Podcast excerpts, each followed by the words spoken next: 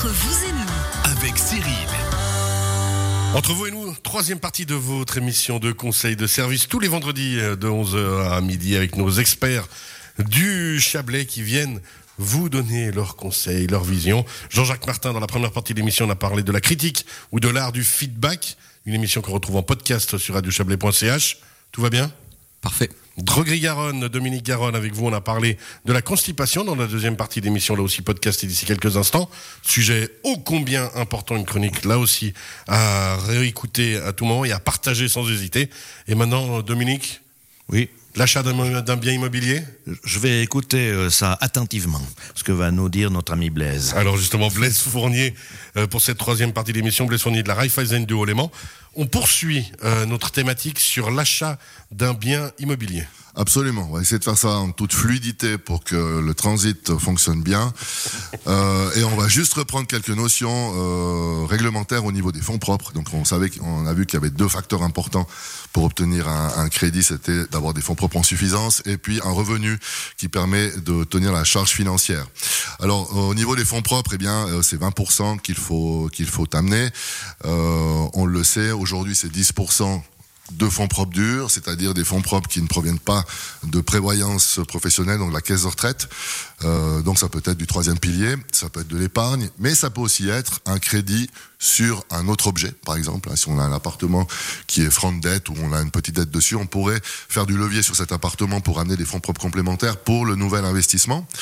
Euh, et puis aussi, ben, il faut compter euh, les frais d'acquisition, donc les frais de registre euh, foncier, les frais de notaire. Euh, il faut compter environ 4, euh, 4%. Euh, et là aussi, doivent être financés en règle générale par des fonds propres. Ah ouais, donc faut intégrer tout ça dans le calcul déjà. Voilà, donc euh, 20% c'est pour euh, l'acquisition et puis il y a ces frais euh, qu'il faut aussi financer euh, par des fonds propres. Euh, et puis tout le reste peut être financé effectivement par euh, par la, des fonds de caisse de retraite. Attention, ça ne veut pas dire que le maximum LPP euh, est de 10%. On pourrait prendre, on pourrait même financer l'entier d'un objet sans, sans recourir à la banque. Si tout d'un coup on doit financer un appartement de 400 000 francs et puis qu'on apporte 40 000 francs ça veut dire 10% de fonds propres durs, et puis le reste, 360 000 francs de caisse de retraite. Si c'est un logement principal, on pourrait le faire comme ça. Ah, c'est intéressant ça. Donc ça veut dire que malgré si on n'a pas besoin nécessairement du banquier, on va quand même aller lui demander conseil, on va venir vers vous pour dire voilà, financièrement j'en suis là, caisse de retraite j'en suis là, comment ça se passe? Alors, on le recommande pas, hein, de toute façon, donc les fonds de retraite sont quand même faits pour euh, ce que- Bah pour la vie, ce qu'ils sont constitués, c'est-à-dire pour la retraite. Donc, euh, c'est aussi pour ça que le législateur a réduit la possibilité de prendre ces fonds de retraite qui doivent servir à leur objectif, en fin de compte. Ensuite, on a la charge financière, donc la, la capacité à assumer la charge financière durablement. Donc là, la banque va calculer les revenus qu'on appelle durables. Hein, ça veut dire, euh, on va pas prendre des bonus tout d'un coup qui sont exceptionnels. Donc, on va vraiment prendre euh, le salaire de, du client euh, en fonction aussi de sa formation, de son emploi, de son employabilité. Euh, c'est important. Si tout d'un coup on a une profession qui est en train de péricliter, puis que la personne euh, travaille dans ce secteur qui est qui va mourir, il faudra voir effectivement dans quel autre secteur et avec quel salaire il pourrait euh, se réorienter le cas échéant. Alors, ça arrive pas souvent, mais c'est aussi des notions qu'on doit prendre penser. En compte. Euh, les revenus euh, variables, dans une certaine mesure, on les prend. Les allocations familiales font partie aussi du revenu. Euh, et puis, on va déduire du revenu euh, les pensions alimentaires qui seront éventuellement versées. Et puis, toutes les charges de crédit à la consommation, c'est-à-dire des, petits crédits, des leasings, ça, on va réduire du revenu euh, du client. Et là, on arrive finalement à un revenu durable qu'on va mettre en parallèle avec la charge financière durable qui euh, se décompose euh, d'une manière relativement simple, c'est qu'on on prend 5% sur le montant du crédit, donc ça c'est un taux calculatoire, c'est pas un taux effectif, c'est le taux que la firme impose aux banques pour ce calcul. On va calculer aussi un amortissement du deuxième rang sur 15 ans, et puis euh, des frais d'entretien qui vont entre 0,7 et 1% euh, de la valeur du bâtiment en fonction de sa vétusté. Donc si c'est neuf, on va prendre 0,7%, si ça a 10-15 ans de vétusté, on va prendre 1% de frais d'entretien. C'est extraordinaire. hein, à part ça, ça va vite hein, dans tout ce que vous expliquez. Donc je me réjouis de réécouter la chronique, mais c'est tellement essentiel de tous ces points, c'est que on a l'impression qu'acheter un bien immobilier, si on a la base, c'est facile, ça va aller vite. Oui, c'est le cas, mais il y a tous des calculs et des réflexions à mener.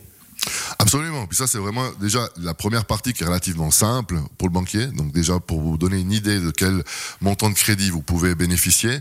Euh, et puis ensuite, on le verra, il y a beaucoup d'autres notions qui sont importantes, comme typiquement euh, le faire une analyse détaillée en cas de décès. Hein, si on, achète un appartement et puis qu'on a une famille, euh, c'est important effectivement de sortir ses relevés d'AVS, premier pilier, et son certificat de caisse retraite, savoir est-ce qu'il y a une rente de veuve et d'orphelin, quel est le montant que je vais toucher, ou que mon et les enfants vont toucher, et est-ce qu'elle pourra garder cet appartement en fonction des rentes qu'elle va toucher? Alors est-ce qu'elle travaille à mi-temps ou pas du tout ou à plein temps?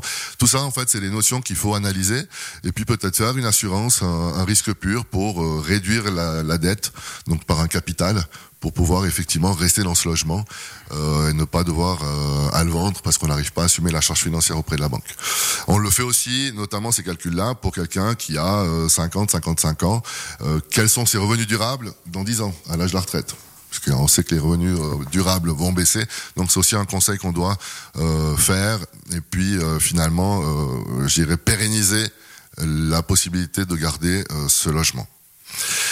Un autre point qui est très important, eh bien, c'est l'estimation de l'objet euh, qu'on veut acheter. Donc, en général, on a des prix soit sur euh, Internet, soit une agence immobilière qui euh, propose un prix.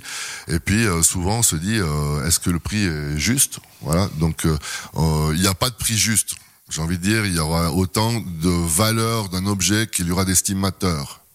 Donc, on a, quand même une période aussi, en fonction, bah voilà, euh, ce qui se passe dans la, dans la situation financière mondiale ou actuelle ou suivant les lieux. Absolument, oui, oui. Alors, mais si on prend l'instant T, aujourd'hui, on, on, va avoir trois estimateurs, on va avoir trois prix différents. Mais on aura une fourchette de 5 à 10 euh, dans laquelle, si les, les, calculs sont faits correctement en fonction du marché, on devrait se retrouver euh, assez facilement. Donc, euh, ce qu'il faut quand même faire attention, c'est que quand on a un prix de vente, est-ce que la banque va euh, effectivement valider ce prix donc il est important euh, de venir voir son banquier assez rapidement pour dire voilà, cet appartement il est, en vente à tel prix, est-ce que vous validez ce prix-là? Et puis sur ce prix-là, on va euh, se baser pour les calculs. Euh, ça c'est très important parce que ça arrive parfois que le, prix de vente est supérieur à la valeur que la banque retiendrait puisqu'il y a effectivement un prix qui est surévalué. Euh, donc ça c'est important. Euh, il faut effectivement voir l'état général du bâtiment, il faut peut-être checker la toiture si on achète un chalet ou une maison, euh, l'isolation. On sait aussi que dans les années 70 euh, à 80, il y avait euh, quasiment pas d'isolation. Après, on a une isolation un peu plus conséquente. Et puis les standards aujourd'hui en 2021 sont largement supérieurs en termes d'isolation et de bien facture qu'il y a ne serait-ce que 20 ans en arrière. Donc ça, c'est aussi des facteurs qu'il faut considérer dans, euh, dans l'estimation d'un bien immobilier. Euh... Ouais, puis après, il y a, quand on sur, si le bien est sur, surévalué parce qu'on veut faire plaisir aux vendeurs, le problème qu'il va y avoir derrière, c'est que pour le vendre, ça va être compliqué. Et donc après d'évaluer le bien est aussi compliqué. Bon, ça je dirais c'est le job de l'agent immobilier. Lui, son objectif c'est euh, de vendre au mieux et au plus vite ce, ce bien immobilier. Donc c'est aussi pour ça qu'en règle générale, un, un, objet qui vaut 600 000 francs, il n'y a pas de raison de le mettre à 800 000, il va pas partir. Donc là, en fait, il y a euh, effectivement parfois des, des hum, je dirais des prix qui sont euh, trop hauts et on le voit, les, les objets restent longtemps sur euh, sur le web. Marché, ouais. ouais. Donc en règle générale, ça se passe, ça se passe bien. Je dirais que c'est rare qu'on a vraiment un gros souci au niveau de du, du prix de vente et puis de l'estimation qu'on a. Mais ça, justement, est-ce qu'on peut venir vous demander conseil si on est propriétaire, qu'on a envie de mettre son bien en vente, on vient vers vous et au niveau bancaire, on peut faire une estimation avec vous? On le fait, on fait une estimation interne. Alors elle n'est pas destinée à l'externe, mais on fait nous une valeur sur laquelle on va se baser. Donc euh, euh, parfois on dit voilà, ben non, on va te prêter tant sur cet objet. Le reste, c'est des fonds propres. Donc, ça peut être tout d'un coup, si le client se rend compte qu'il doit mettre 25 ou 30% de fonds propres, c'est qu'effectivement, la valeur que la banque retient est plus basse. Ce qui est important aussi, c'est de, de, demander, quand on achète quelque chose qui est pas neuf, c'est demander un descriptif de la construction. Quand elle a été construite, cette maison, cet appartement, où passent les conduites, ou comment est fait le chauffage, euh, d'avoir des plans, puisqu'un jour ou l'autre, il faudra effectivement faire des travaux. Donc, c'est bien d'avoir tous ces descriptifs. Euh, et il faut effectivement aussi, ce qui est important, c'est un extrait du registre foncier. On en a parlé l'autre fois. Euh, L'extrait de registre foncier nous donne toutes les indications sur l'objet. Ça veut dire euh, est-ce qu'il y a des servitudes? Donc est-ce que un- par hasard il y aurait un droit d'habiter pour quelqu'un, ce qui euh, euh, péjorerait la valeur de l'objet? Euh, Est-ce qu'il y a des, des, des, des charges foncières qui seraient inscrites pour un séquestre par exemple ou d'autres choses? Donc ça c'est important. Le registre foncier c'est vraiment la, la, la base pour commencer à faire une estimation. Euh, et puis il faut savoir aussi que c'est que votre banque et votre banquier qui travaille dans les crédits, ben, c'est son métier comme euh, comme le, le- comme, le, le druide, transit, comme le druide, druide. euh, voilà, il connaît effectivement son métier et euh, votre conseiller euh, bancaire crédit euh, connaît euh, le marché dans lequel il travaille, donc ça veut dire qu'il connaît les valeurs, il voit des dossiers tous les jours, donc on sait combien vaut aujourd'hui plus ou moins le mètre carré d'un appartement euh, à Colombay, à Monté ou à Aigle, euh, ou le mètre cube ou le prix du mètre carré du terrain. Donc ça, c'est, euh, je dirais qu'on a une base euh, de connaissances qui est importante aussi, et c'est pour ça que euh, les banques existent aussi pour vous conseiller et puis discuter des éléments clés. Euh, et puis finalement aussi, dans l'estimation, c'est important euh, de connaître l'année de construction. Euh, Est-ce qu'il y a des besoins de rénovation? Le nombre de pièces, est-ce qu'il y a des garages, places de parc, est-ce que les pièces sont distribuées de manière pertinente? On, Vous vous rappelez à l'époque, ces appartements, c'était un couloir avec une distribution à gauche, une chambre, un salon, une cuisine fermée, etc. Aujourd'hui, c'est des choses qui sont pas très sexy sur le marché, euh, et on préférera aller dans des pièces plus grandes ou un grand séjour avec une cuisine ouverte. Donc euh, là aussi, ça euh, donne une plus-value ou une moins-value sur euh, sur l'objet. Donc on aura 100 mètres carrés qui seront bien utilisés ou 100 mètres carrés qui sont moins bien utilisés, ben on aura une valeur au mètre carré qui sera plus haute ou plus basse en fonction de, de, de cela. Il y a l'architecture aussi qui est importante, la situation.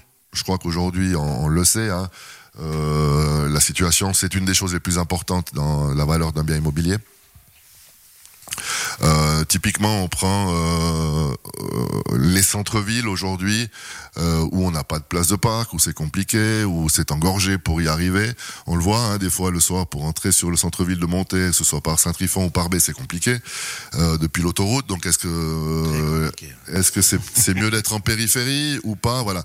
Donc tout ça fait la valeur de, de l'objet et puis finalement aussi le taux de vacances. Ça veut dire est-ce qu'il y a trop d'objets sur le marché? On l'a vu ces dernières années. euh, on a beaucoup construit dans le Chablais. Euh, on a eu un rattrapage important. Donc c'est vrai qu'il y avait euh, des nécessités de logement. Aujourd'hui, euh, on a vécu, je dirais, il y a 3-4 ans, euh, un, taux de vacances qui était euh, important parce qu'on avait trop construit. Alors on a toujours une arrivée de, nouveaux euh, habitants dans, le Chablais valaisan, mais c'est toujours la problématique d'avoir euh, de la disposition sur le marché de nouveaux logements avec qui correspond effectivement aux nouveaux arrivants. Donc euh, aujourd'hui, euh, je dirais qu'en règle générale, le taux de vacances a tendance à euh, se réduire. Donc on a une situation qui devient un petit peu meilleure que ce qu'elle était il y a 3-4 ans. Eh ben. On se rappelle, hein, il y avait six mois de loyer offert si Ouais, on venait ça, là, ouais. etc. Donc ça aujourd'hui c'est quelque chose qu'on ne voit plus. Donc ça aussi, ça permet de dire, ben voilà, s'il y a trop d'offres sur le marché, ben on aura tendance à avoir un prix les logements qui, est- estimations, qui est plus bas, ouais. Donc Sujet vaste à nouveau. On vous retrouve, hein, si je me trompe pas, la semaine prochaine pour finaliser euh, justement l'achat du bien immobilier, parce que là, il nous reste à peine une minute. Absolument, on essaiera de, de le finaliser. Je suis pas sûr qu'on y arrivera. Euh, mais une chose qui est importante aussi, si je peux juste peut-être terminer sur les sur l'estimation, euh, sur le canton de Vaud, on a l'établissement cantonal d'assurance. Donc là aussi, c'est c'est vraiment le, le, le canton qui fixe une valeur qui n'est pas une valeur fiscale comme en Valais, mais une valeur, euh, je dirais, réelle de l'objet. Donc ça nous donne déjà une bonne indication. En Valais, euh, c'est une particularité, c'est que c'était des assurances euh, privées. Donc là, il y a le bureau d'estimation du bâtiment, le, BEB, que les assurances utilisent pour fixer euh, des valeurs euh, réelles. Et c'est plus ou moins compliqué de, de faire parce qu'il y a beaucoup de travail pour ce bureau, euh, puisqu'il y a beaucoup d'objets. Donc il faut vraiment contacter votre banquier avant de faire des projections sur votre capacité financière. Ouais, c'est ce ça, parce qu'on voit hein, des gens qui, qui, qui vont s'emballer un petit peu, qui vont se dire ok c'est bon, j'ai ça et ça, puis au final à disposition n'a- pas le montant et puis il peut y avoir déception. Donc toujours, comme on l'a dit, quand on est constipé, on va on contacte la droguerie ou le médecin. Quand on a besoin de connaissances et de développement du cerveau, on contacte Jean-Jacques Martin. Et quand on veut acheter un bien immobilier ou vendre son bien immobilier, on contacte son banquier. Oui, je crois que c'est bien résumé, euh, Cyril. Merci beaucoup Blaise Fournier. On rappelle la Raiffeisen du Haut-Léman. Euh, on retrouve cette intervention d'ici quelques minutes sur radiochablais.ch. Tout est podcasté. Dominique Garonne, de la droguerie Garonne, merci d'avoir été avec nous. Merci à vous. Très belle fin de semaine au week-end. Jean-Jacques Martin, merci aussi l'école Némésis d'avoir été avec nous. Merci à vous. Et belle fin de semaine à tout le monde. Au revoir Blaise. Merci Cyril, à Bye bye, bientôt. bon week-end.